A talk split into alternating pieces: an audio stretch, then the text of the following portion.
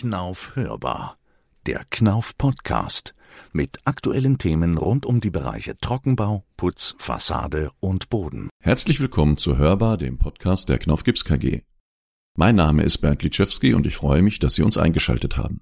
In dieser Folge geht es um den richtigen Anschluss bei einem Wärmedämmverbundsystem zwischen Dämmung und Fenster oder Türrahmen. Dazu habe ich mir heute eine Gästin eingeladen. Schon zum zweiten Mal zu Gast ist die Produktmanagerin der Knauf Gips KG, Tamara Braun. Hallo Tamara. Schön, dass du heute mal wieder bei uns im Podcast Gast bist. Ja, stell dich doch mal kurz selber vor. Hallo Bernd, vielen Dank, dass ich wieder da sein darf. Äh, mein Name ist Tamara Braun, ich bin im Marktmanagement Putz und Fassade tätig und bin dort für die Handelswaren zuständig. Ja, für die Handelswaren, das ist schon das Stichwort. Unsere Überschrift für heute sind ja die schlagregendichten Anschlüsse an Fenster und Türen, speziell im Wärmedämmverbundsystem.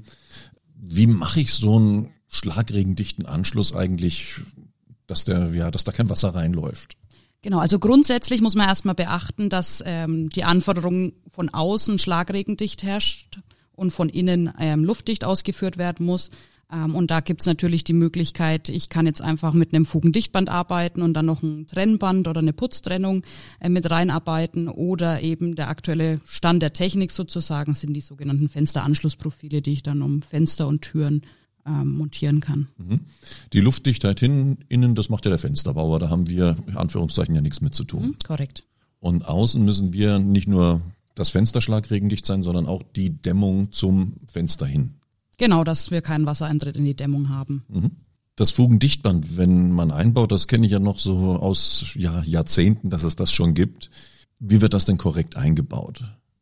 Das Fugendichtband wird hinten in der Dämmebene noch hinterlegt, also im Dämmstoff selbst mhm. und davor dann natürlich noch oder da dann bündig der Putz mit runtergeführt und dann muss man natürlich darauf achten, dass man die Putztrennung hat, dass man nicht auf die Fensterbank oder ähnliches mit aufputzt, dass es da später zu Rissen kommt. Okay, also das ist nicht hinterher sichtbar, das läuft dann der Putz über das Fugendichtband weg.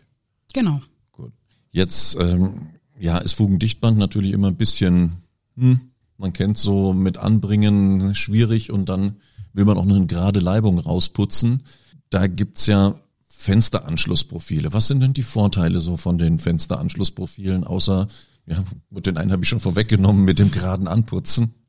Genau, es ist natürlich auch viel einfacher von der Montage her. Man muss jetzt keine kleinteilige Arbeit machen und eventuell auch den Dämmstoff ausklinken, sondern ich kann einfach dann das Fugen, äh, das Fensteranschlussprofil davor setzen und habe neben der geraden und sauberen Leibung, weil ich natürlich meine Abzugskanten auf den Profilen auch habe, auch optische Anforderungen. Also da gibt's ja teilweise Fensteranschlussprofile mit einer Schutzlippe oder dann auch mit einer Schattenfuge, ähm, dass ich auch optische Ansprüche nebenbei noch befriedigen kann.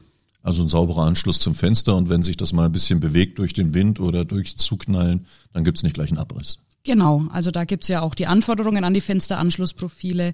Da ist die sogenannte Bewegungsaufnahme der Fensteranschlussprofile noch zu berücksichtigen, genau das, was du gerade angesprochen hast.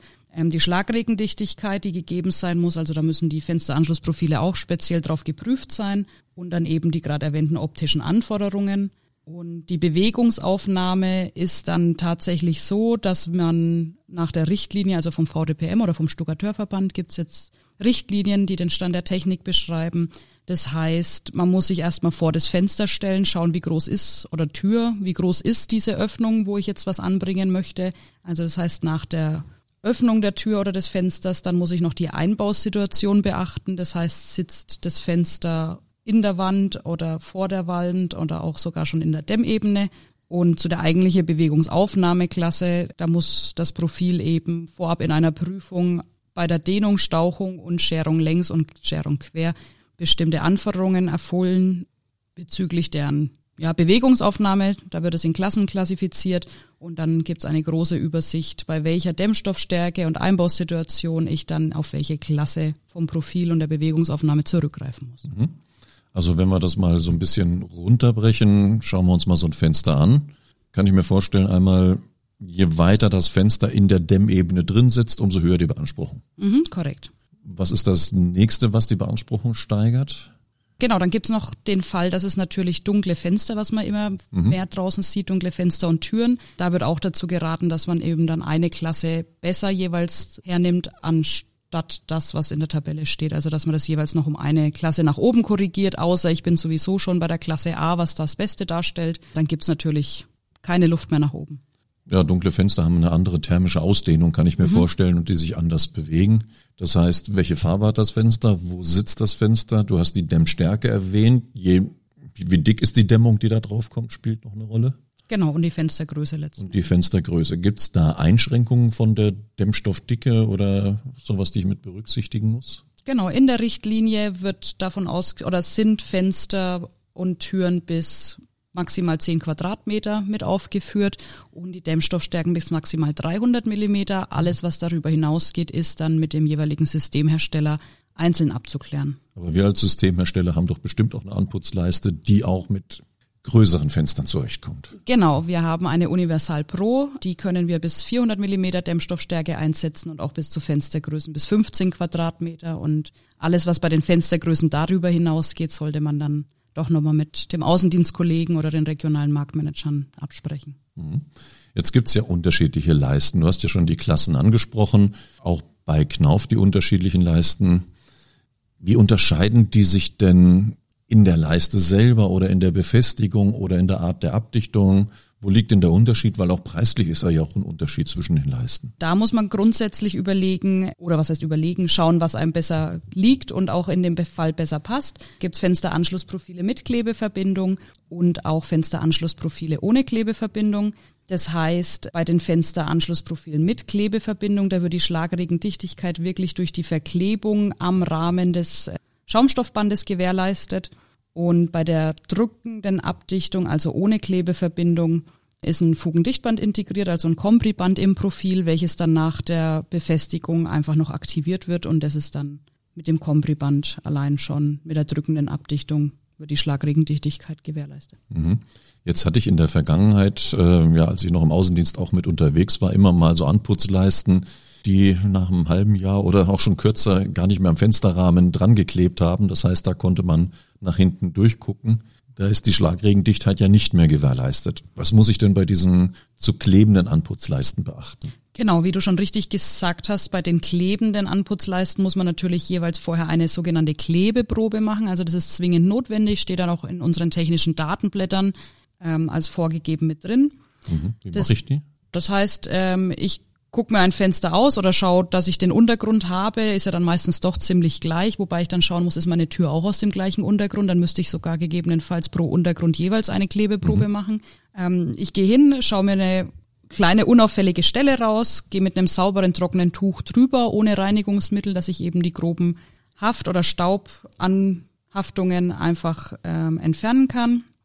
Ähm, muss darauf natürlich auch achten, wie allgemein bei der Verarbeitung von den Fensteranschlussprofilen, dass es nicht kälter als 5 Grad und wärmer als 40 Grad ist. Mhm. Und schneide dann einfach 10 Zentimeter vom Profilstück ab und verklebe dieses fest an dieser verdeckten Stelle, die ich mir ausgesucht habe. Fest andrücken, 10 Minuten warten und dann ziehe ich das Profil langsam vom Untergrund ab.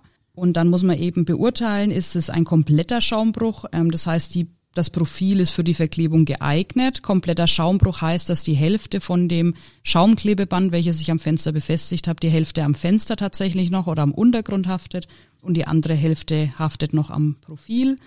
Mhm. und falls es nicht der Fall ist, muss ich eben zwingend ein Profil mit drückender Abdichtung nehmen, wo dann dieses Fugendichtband für die Schlagregendichtigkeit sorgt. Oder wir haben auch noch die Möglichkeit, dass man dann mit einem Primer nochmal die Klebeprobe wiederholt. Das heißt, die Fläche mit einem Primer vorarbeiten und dann nochmal die Klebeprobe wiederholen. Also bei dem Fensteranschlussprofil Universal Pro, da ist jetzt dieses Fugendichtband drin, was aufgeht. Da muss ich keine Klebeprobe machen. Korrekt, also davon auch nicht irritieren lassen. Es ist auch ein kleiner Klebestreifen mit dabei, der ist aber wirklich der ist nur Montagehilfe dann. Genau, zur Montagehilfe, dass man es mhm. trotzdem sauber ansetzen kann, bis es fertig eingeputzt ist. Ja. Ja, ich kenne es immer wieder, äh, gerade die Jahreszeit, wir nehmen ja jetzt hier im Ende November auf, ähm, dass dann manchmal Anputzleisten hingeklebt werden und am nächsten Morgen liegen die wieder alle unten und dann kommt der Anruf bei Knauf, eure Leisten kleben nicht.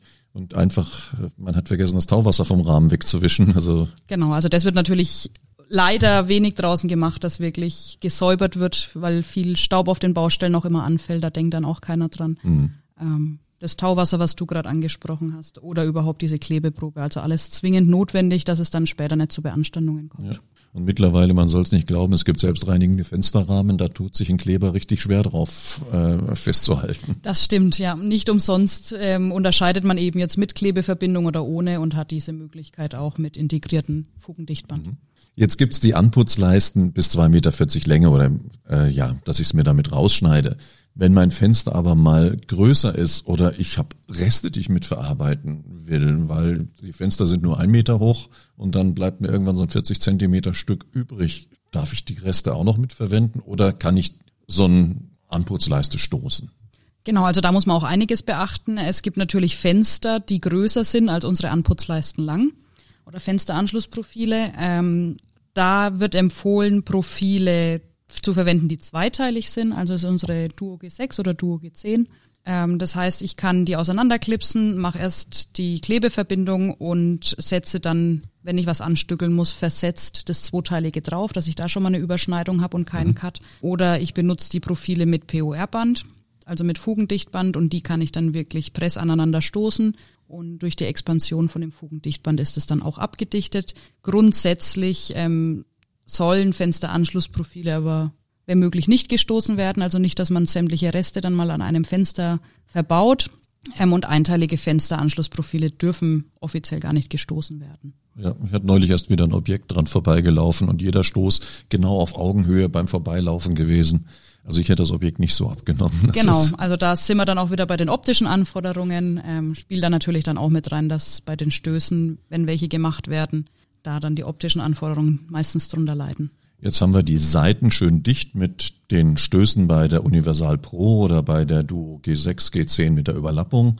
Wie ist das denn in den Ecken mit drin, wenn ich jetzt keinen Rollokasten habe, sondern rundum meine Fensteranschlussprofil rumlaufen lasse? Muss ich die immer auf Gärung schneiden oder stumpf stoßen oder äh, wie sind da die Regeln?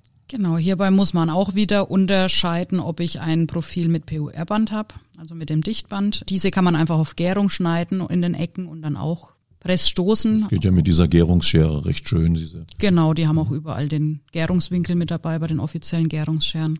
Ähm, genau, und aufgrund des Dichtbands ist dann die Ecke auch so mit dicht und die Profile ohne Dichtband.